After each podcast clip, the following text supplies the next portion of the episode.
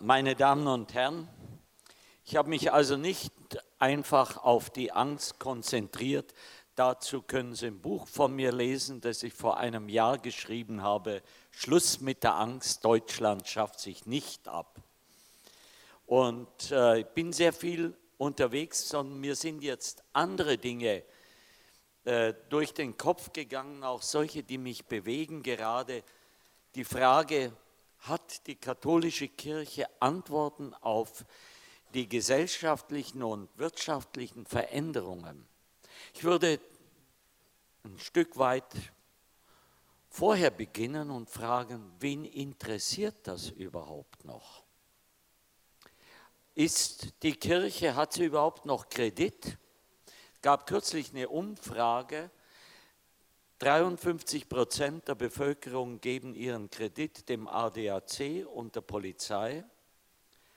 23 Prozent der evangelischen Kirche, ich gratuliere meine Kollegin und danke auch noch für heute früh. Dann 11 Prozent nur mehr der katholischen Kirche. Wir sind in einem Tal der Tränen, würde so nach dem Spruch der Propheten des Alten Testamentes. Ich weiß nicht, ob es die Bischöfe schon so richtig kapiert haben. Aber das ist deren Problem. Ich bin kein Kirchenfunktionär, deshalb kommen auch so viele Leute zu einem und wollen wirklich etwas hören und suchen authentische Vertreter auch der Kirche. Ich habe gestern noch mit dem Papst Franziskus darüber gesprochen, kurz, und sagte, er fragt, Sie, sind Sie wieder zurück in Rom? Nein, nein, sage ich, ich bin in Deutschland, muss da ein bisschen was tun. Ich äh, bin kein Funktionär, sondern ich möchte wieder die frohe Botschaft unter die Menschen bringen. Das wäre unser Kerngeschäft. Nun, es gibt andere, im Spiegel war das kürzlich zu lesen, die meinen, wir haben unseren Job bereits erfüllt. Denn unsere karitativen Initiativen, die wir begonnen haben im 19. Jahrhundert, da gab es sehr viel, da hat sich ja niemand um die Kranken gekümmert oder im Mittelalter gab nur ein paar Privatkliniken damals, aber die Kirche hat sich weitgehend darum gekümmert, die, denken Sie nur an die großen Schwesternscharen. Dasselbe auch im Schulwesen. Aber das meiste hat heute der Staat übernommen. Und der macht es viel professioneller zum Teil. Das ist das Problem für die katholischen Privatschulen oder auch äh, für die katholischen Privatkrankenhäuser, die Sachen wirklich professionell durchzuführen. Das kostet eine Menge Geld und die geht den Ordensträgern ab, diese große Menge Geld. Nun, deshalb treten auch nicht mehr so viele in die Orden ein. Also die Frage wäre, haben wir unseren Job erfüllt? Der Mohr hat seine Schuldigkeit getan, er kann gehen, kann ruhig sterben. Er, da gibt es einen Herrn Broch oder wie er heißt, der hat im, äh, im Spiegel vor 14 Tagen geschrieben, also die leeren Kirchenbänke sind eigentlich ein gutes Zeichen, denn die sind ein Beweis dafür, dass die Kirche ihren Job gut gemacht hat. Ja, also man kann es so oder so sehen. Also ich sehe schon noch lieber betende Menschen da drin. Und zwar nicht solche, die aus Verzweiflung da drin säßen, weil sie irgendwas brauchen vom Herrgott, sondern einfach die in der Freude und im Vertrauen auf Gott, der mit ihnen geht, da drin sitzen oder knien. Ich habe mir es vorher wieder gedacht, allein so ein Raum wie der Altenberger Dom ist etwas Großartiges, sich mal hinzusetzen. Wir haben schon noch etwas, was wir pflegen müssen. Aber das ist nun die Frage mit der Professionalität. Und da haben wir ja jetzt jüngst auch wieder so Sachen erlebt, wie in, äh, in Eichstätt, in der Diözese Eichstätt, diesen Finanzskandal, dass die Diözese 60 Millionen verloren hat, Wenn ich aber hingehe und sage, unser Kirchturm ist am Einfallen, ich, brauche, ich kriege zwar von ein paar Stiftungen was, aber ich brauche noch eine halbe Million. Gottes Willen, wir haben kein Geld. Naja, dann lässt man uns daneben raus. Nun, ah ja, die Damen denken doch auch mal wieder an Wasser. Dankeschön. Ah ja. Nun, äh, das ist kein Problem. Ich bin auch nie diesen Leuten neidisch. Aber die Frage ist, warum passieren solche Dinge? Es mangelt gerade in den Finanzen an der Professionalität. Und da gibt es dann diese Finanzdirektoren, die kaum eine Ausbildung haben, aber die halt wissen, wie man Vater unser betet. Und äh, unser tägliches Brot gib uns heute.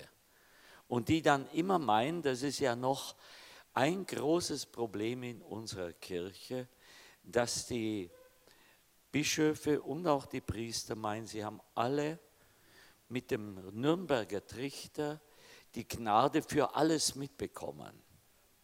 All die, diese total, äh, ja, wir haben in der Kirche eigentlich den Vorteil, dass wir alles theologisieren können.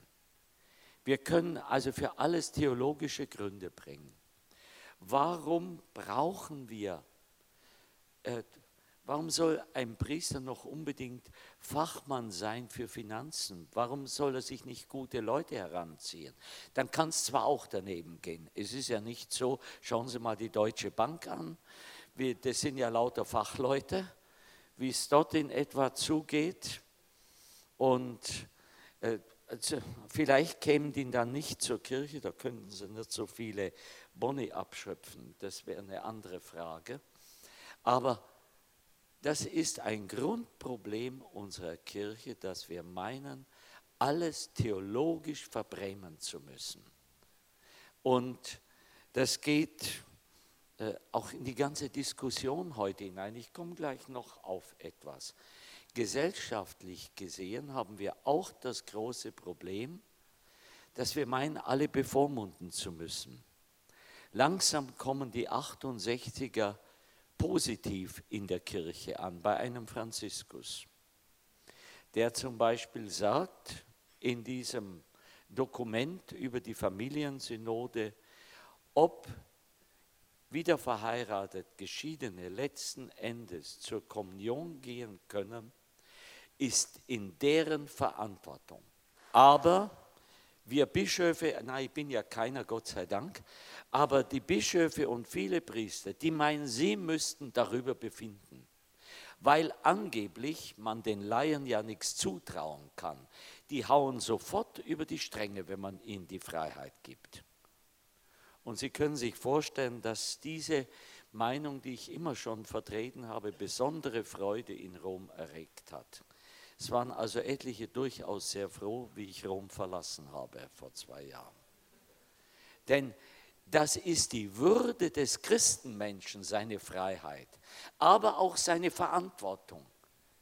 Äh, das ist natürlich bei den 68ern nicht rübergekommen. Die sind nur bei der Freiheit gelandet und dann bei der Willkür und nicht bei der Verantwortung. Und das wäre es. Und dann ist es nämlich gar nicht mehr so leicht. Und dann, dem Papst ist es eigentlich um was ganz anderes gegangen. Wir Deutsche, wir haben was ganz Eigenartiges. Wir sind die Rechtsversessenen. Wir wollen, also die Kirche, die hat angeblich nur zwei, drei Probleme. Das eine ist der Zölibat, das andere ist die Ordination der Frau also wenn wir das einführen würden, dann, wir, dann würde die Kirche aufblühen im Himmel, äh, auf Erden schon. So sieht es aus in der Diskussion. Ich habe dieser Tage wieder mit Frauen eine Diskussion gehabt. Ja, also die wollen uns Pfarrern und Priestern unbedingt den Zölibat wegnehmen. Kann man auch nichts machen, das ist halt so. Nun, diese Art die ist so oberflächlich gewesen, auch die ganze Diskussion.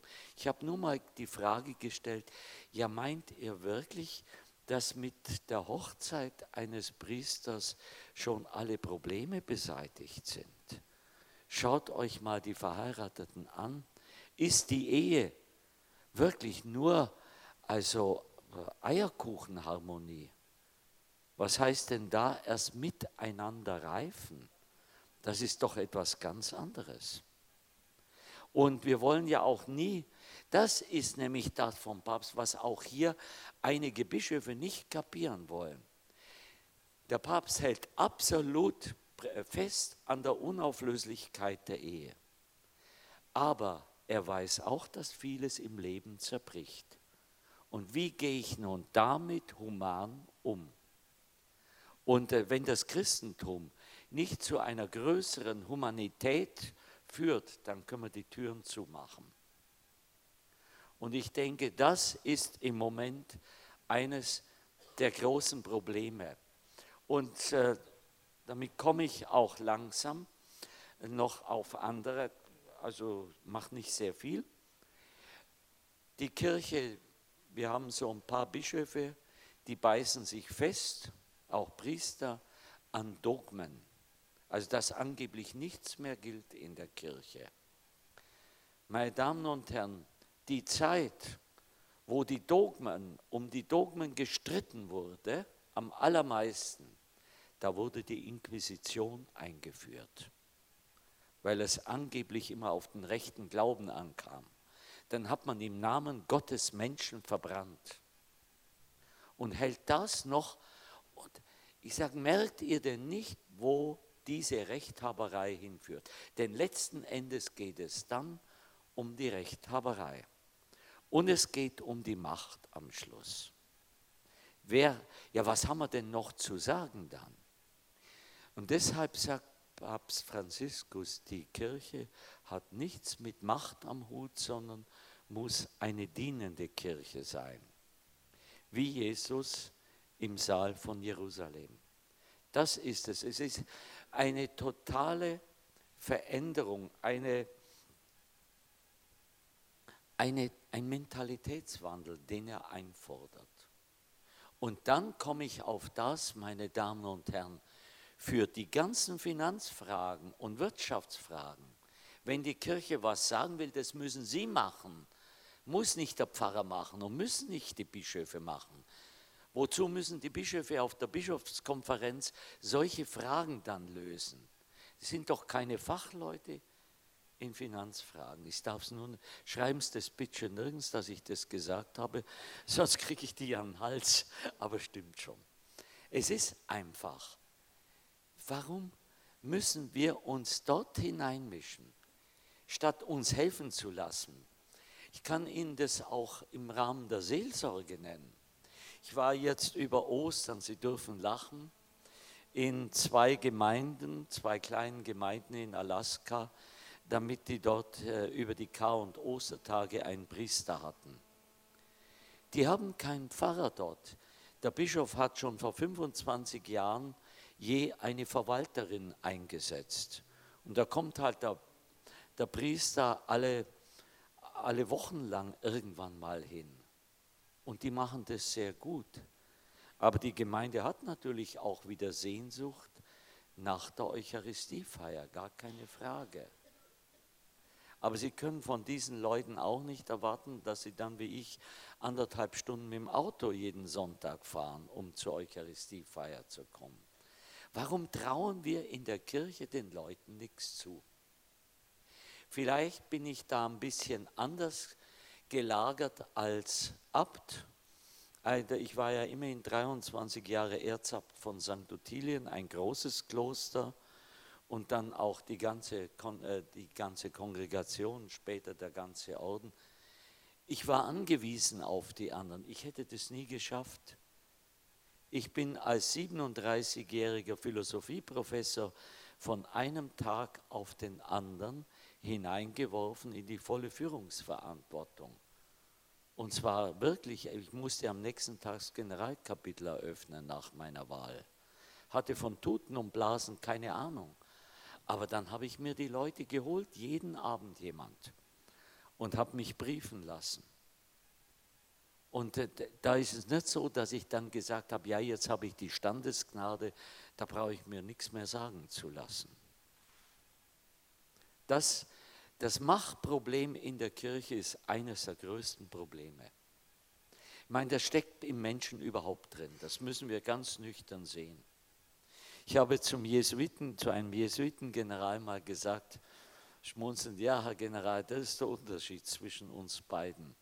Ein Aprimas hat ja keine Rechtsbefugnisse über andere Klöster oder andere Äbte.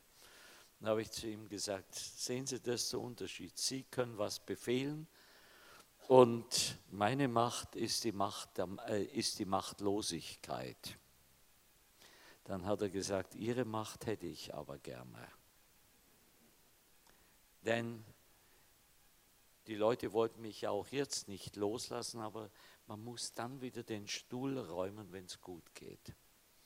Und äh, ich habe das immer wieder verspürt, die Angst um den Machtverlust. Das ist etwas ganz Schlimmes. Und das ist die größte Angst, glaube ich, die in der Kirche äh, um, umgeht. Nicht um, sagen wir das, also um Geldverlust doch auch jetzt, denn äh, die Gelder werden gehortet im Moment. Und es wird nicht, im Evangelium gibt es doch den bösen Satz von Jesus, sorgt euch nicht um das Morgen. Der Vater im Himmel wird für euch sorgen. Ich sage zwar auch, der Herrgott hat uns nicht nur zwei Hände zum Beten gegeben, sondern auch ein Hirn zum Denken. Aber trotzdem, es sieht ja so aus, als ob wir alle, als ob morgen schon das Unheil hereinbrechen würde. Als ob wir alle vorsorgen müssten schon in der Kirche für den nächsten Untergang. So, so wie wenn die Warnung für eine Atomwarnung früher mal rausgekommen ist. Was wir wirklich brauchen, meine Damen und Herren, glaube ich, für die heutige Lebenswirklichkeit. Wir haben ja auch die moralische Autorität längst verloren. Dafür haben wir die Political Correctness und die Moral Correctness. Dafür haben wir den Mainstream. Ich nenne jetzt nur mal ganz boshaft zwei, drei Dinge, weil ich das beinahe vergessen hätte. Wenn ich heute etwas sage, dass Homo-Ehe in meinem Verständnis keine Ehe ist, wenn zwei zusammenleben wollen, ist ihre Sache. Aber sie sollen das bitte nicht als Ehe bezeichnen. Ich werde auch nicht Äpfel und Zwetschgen als dasselbe bezeichnen. Ich habe zwar einen Überbegriff Obst, aber ich glaube, dass wir endlich mal auch da wieder nüchtern sein müssen. Aber die wollen uns, vor allen Dingen das Schlimme ist das, die wollen uns das ja aufoktroyieren. Ich bin noch so tolerant und sage, die können durchaus so zusammenleben, das müssen die entscheiden und verantworten. Aber wenn ich anders denke, dann werde ich niedergemacht, wie bei den 68ern habe ich zur Genüge erlebt in den Vorlesungen, wie da die Professoren niedergeschrien wurden und auch wie ich niedergeschrien wurde bei den Studentenversammlungen. Dann, wenn ich auch zum Beispiel etwas über Abtreibung sage mal deutlich oder über äh, Aussterbehilfe, man darf sich ja kaum mehr deutlich äußern. Und man wird niedergemacht in unserer Gesellschaft. Wir haben ganz wenig Toleranz bei den sogenannten Toleranten. Das ist eines der großen Probleme unserer Gesellschaft. Die Toleranz der Kirche kommt eigentlich von zwei Seiten her. Zum einen von dem Bewusstsein, ich kann nicht alles wissen. Ich muss auch nicht alles wissen, das ist das Tröstliche. Und dann das Zweite, wir sind alle irgendwo begrenzt. Ich kann mich ja auch mal täuschen. Ich überlasse dem anderen auch seines. Er muss, nur erwarte ich, dass er auch meines mir überlässt. Ein Problem gibt es tatsächlich, was zu wenig erkannt wird, wenn äh, jemand sagt, ich habe die Wahrheit, dann ist das nächste Wort, dass er sagt, ich habe Recht. Und damit beginnt die Machtfrage. Wer hat Recht? Und damit werden die anderen unterdrückt. Mit der Wahrheitsfrage muss die Dienstfrage sofort gekoppelt sein. Sonst wird es grausam. Aber das wollte ich noch unbedingt unterbringen. Ich werde heute genauso bevormundet wie seinerzeit. Ich habe so gegen die Bevormundung in der Kirche gekämpft. Wir sind im Kloster bevormundet worden, das können Sie sich vorstellen, wie man früher noch sich gehorsam vorgestellt hat. Und dabei müssen die im Militär und im Beruf viel mehr gehorchen. Ich habe heute früh noch scherzhaft bei Tisch gesagt, und in der Ehe muss der Ehemann auch viel mehr gehorchen als bei uns im Kloster. Ja, diese, hier brauchen wir eine, wir brauchen diese Normalität. Das rechte Maß würde Benedikt sagen. Aber ich möchte jetzt noch eines, soll sich die Kirche ausklinken? Sie ist vielleicht ausgeklinkt worden wenn sie heute in der, wenn in der Gesellschaft ganz andere Kräfte die moralische Orientierung vorgeben. Dabei wäre die moralische Orientierung ein Kerngeschäft der Kirche, aber vor allen Dingen jetzt noch ein weiteres, die Hoffnung. Ich glaube, es gibt viele Menschen, die so die Schwarzseher sind. Darum habe ich auch mein Buch geschrieben, Schluss mit der Angst äh, Deutschland schafft sich nicht ab und habe mich im Wesentlichen gestützt auch auf die Stelle bei Johannes 16:33, die wir heute früh gehört haben. In der Welt seid ihr im Bedrängnis. Seid getrost, ich habe die Welt überwunden. Und wie oft jetzt gerade zur Osterzeit das Wort fürchtet euch nicht, wo Jesus den Furchtsamen erschienen ist, die waren ja alle eingesperrt hatten furchtbar Angst. Dann kommt er plötzlich daher und sagt, fürchtet euch nicht, der Friede sei mit euch. Und dass wir eigentlich die Hoffnungsträger sein müssten in unserer Gesellschaft, die nicht aufgeben, auch wenn alle andere Welt schwarz sieht. Nur müssen wir bedenken, Jesus hat uns eine Botschaft der Freude gebracht, nicht der Bequemlichkeit, auch nicht der Wellness. Was wir nämlich de facto haben, ist ein Problem, deshalb auch die Angst, dass wir langsam das Wohlstandsdeutschland verlieren, dass wir unsere Wellness, unsere Bequemlichkeit verlieren. Wir hatten die Bequemlichkeit verwechselt mit dem Himmelreich. Und ich denke, die Kirche muss immer wieder aufrütteln und aufwecken. Aber sich auch selber aufrütteln und aufwecken lassen. Wir müssen mit den Menschen weitergehen und das ist mein allerletzter Punkt, was die Kirche müsste, oder was mein Anliegen wäre, das das erste Wort aus der Regel des heiligen Benedikt, höre mein Sohn. Es wäre zu hören, hinzuhorchen auf das, was die Menschen bedrückt. Und dann zu sagen, ich gehe mit euch. Das wäre die eigentliche Pastoral. Mit den Menschen, mit den Frohen, den Notleidenden unterwegs zu sein und Wege zu suchen. Nicht zu sagen, ich weiß schon alles besser, sondern mit den anderen zu suchen und dann zu sagen, ich teile eure Freude und auch eure Trauer. Ich mache das Leben schön mit anderen zu sein. Es geht äh, noch eines aus der Regel Benedikts. Der Abt soll darauf achten, ob einer wirklich Gott sucht. Wir sind also nicht die Wissenden, sondern die Suchenden unterwegs mit dem Volk Gottes. Und dann gilt das, was für mein Leben gilt.